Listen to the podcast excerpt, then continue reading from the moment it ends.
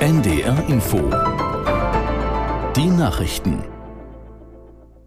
Um 9 Uhr mit Claudia Drews. Die Bundeswehr hat deutsche Staatsbürger aus Israel ausgeflogen. Zwei Transportmaschinen landeten heute früh auf dem Fliegerhorst im niedersächsischen Wunsdorf. Aus der NDR Nachrichtenredaktion Jonas Valentin Weber. An Bord der ersten Maschine waren nach Bundeswehrangaben 51, an Bord der zweiten 29 Passagiere. In den vergangenen Tagen hatten mithilfe des Auswärtigen Amtes bereits etwa 2800 Bundesbürger Israel verlassen können, zum Großteil mit Sonderflügen der Lufthansa. Unterdessen treibt die israelische Armee nach eigenen Angaben Pläne für eine Offensive im Gazastreifen voran. Die Vorbereitungen für einen Angriff gegen die Terrorgruppe Hamas stünden vor dem Abschluss, sagte ein Militärvertreter. Der Schwerpunkt liege auf einer Bodenoperation. Und inzwischen setzt die Luftwaffe nach eigenen Angaben auch eine Passagiermaschine ein, um weiteren Ausreisewilligen die Rückkehr zu ermöglichen. Die israelische Armee hat ein weiteres Zeitfenster für die Flucht aus dem Norden des Gazastreifens angekündigt. Bis 13 Uhr Ortszeit könnten Zivilisten das Gebiet in einem Korridor verlassen, der nicht angegriffen werde. Hunderttausende sind bereits in den Süden geflüchtet, allerdings gab es auch von dort Berichte über Angriffe. Gestern hat das israelische Militär nach eigenen Angaben einen weiteren Verantwortlichen der Hamas getötet. Laut dem palästinensischen Gesundheitsministerium sind im Gazastreifen innerhalb eines Tages mindestens 300 Menschen bei Luftangriffen gestorben, mehr als 800 wurden demnach verletzt. Die USA verstärken weiter ihre Militärpräsenz im östlichen Mittelmeer. Laut Verteidigungsminister Austin werden ein zweiter Flugzeugträger und mehrere andere Kriegsschiffe in die Konfliktregion entsendet. Bereits kurz nach dem Angriff der Hamas auf Israel hatten die USA ihren größten Flugzeugträger in das östliche Mittelmeer verlegt. Die Schiffe sollten sich nicht an Kampfhandlungen beteiligen, sondern dienten der Abschreckung, hieß es aus dem Weißen Haus.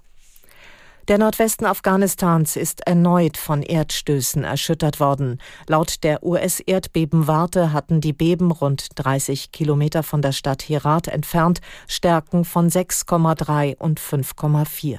Aus Neu-Delhi Astrid Koral und damit genauso stark wie vor einer Woche, als bei den schweren Erdstößen viele Menschen, vor allem Frauen und Kinder, starben oder verletzt wurden. Aus Angst vor Nachbeben schlafen derzeit viele Menschen in der Provinz Herat draußen. Hilfsorganisationen sind im Einsatz. Sie verteilen Zelte, Decken, Nahrungsmittel, Wasser und Hygieneartikel an die betroffenen Menschen. In der Region im Westen des Landes kommt es immer wieder zu schweren Erdbeben, denn hier treffen die arabische, die indische und die eurasische Platte aufeinander. Die deutsche Fußballnationalmannschaft hat ihr erstes Spiel unter dem neuen Bundestrainer Julian Nagelsmann gewonnen. Trotz Rückstands setzte sich die Nationalelf im US-Bundesstaat Connecticut gegen die USA mit 3 zu 1 durch. Aus Hartford Michael Augustin. Dieses 3 zu 1 war hoch verdient, weil die deutsche Mannschaft im zweiten Durchgang klar besser war als die USA. Die erste Halbzeit dagegen ausgeglichen. Der starke Pulisic brachte die Amerikaner vor rund 37.000 Zuschauern in Hartford in Führung.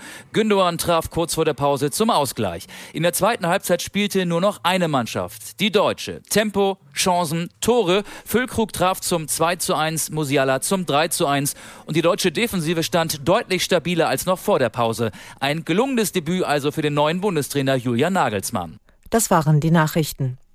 Das Wetter in Norddeutschland. Heute einige Schauer, vor allem im Küstenumfeld kräftig, vereinzelt auch gewittrig mit Graupeln und einzelnen Sturmböen. Zwischendurch örtlich länger trocken, 8 bis 13 Grad. Morgen wechselhaft mit Gewittern, daneben zeitweise trocken mit heiteren Abschnitten 9 bis 14 Grad. Es ist 9.04 Uhr. NDR Info. Themen des Tages. Im Studio ist Nils Kinkel. Guten Morgen. Das schlechte Wetter war offenbar der Grund, weshalb Israel die Bodenoffensive in der Nacht verschoben hat, sagt zumindest unser Korrespondent in Tel Aviv. Wann kommt jetzt also der Angriff und was bedeutet das für die Flüchtlinge im Gazastreifen? Darum geht es in der nächsten halben Stunde.